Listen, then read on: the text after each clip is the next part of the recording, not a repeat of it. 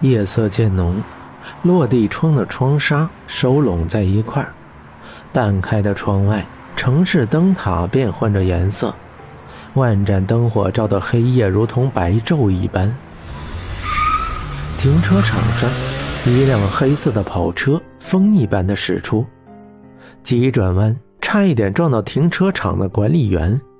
简凡如一头发怒的狮子，目光平视前方，在灯光的反照下，穿着藏蓝色制服的管理员只看得见那双嗜血的眸子，哆嗦的忘记了自己的身份，一动不动地站在那里，直到车子扬起灰尘又落到地上，才缓过神来。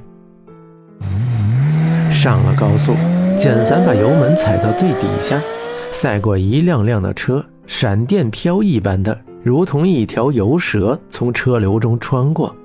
后视镜里那些刚刚还在前面的车子，此时龟速前进，一会儿就没有了踪影。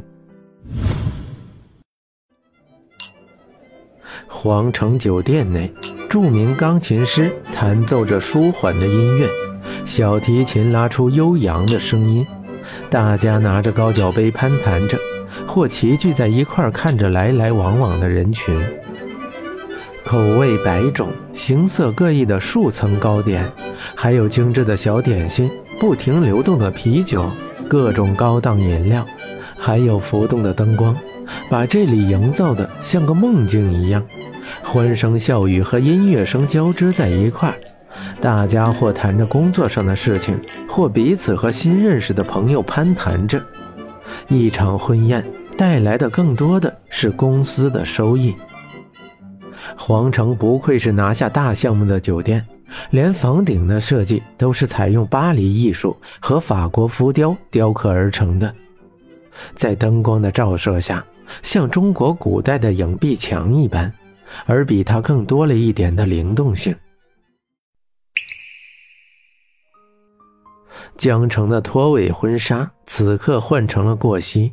露肩的简单大方的白色晚礼服，头发松散的，用一只镶有几颗碎钻的限量版发箍挽着，明亮的眸子在白皙的脸庞衬托下更加的有神。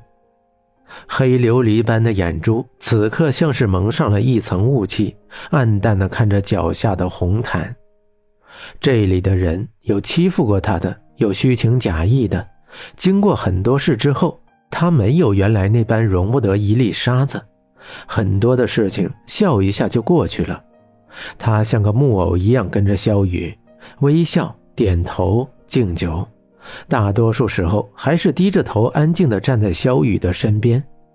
他的视线里只有那双还穿不习惯的鱼嘴细高跟。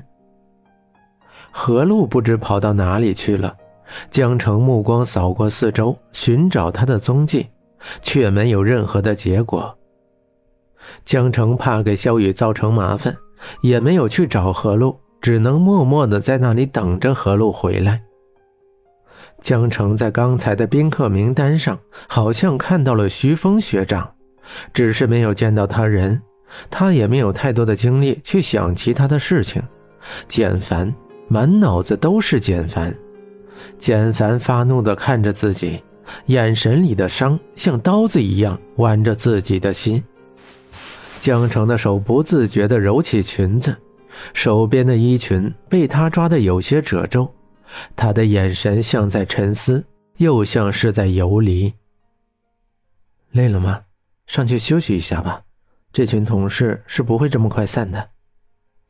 小雨温柔地说着，轻柔地抚摸江城的秀发。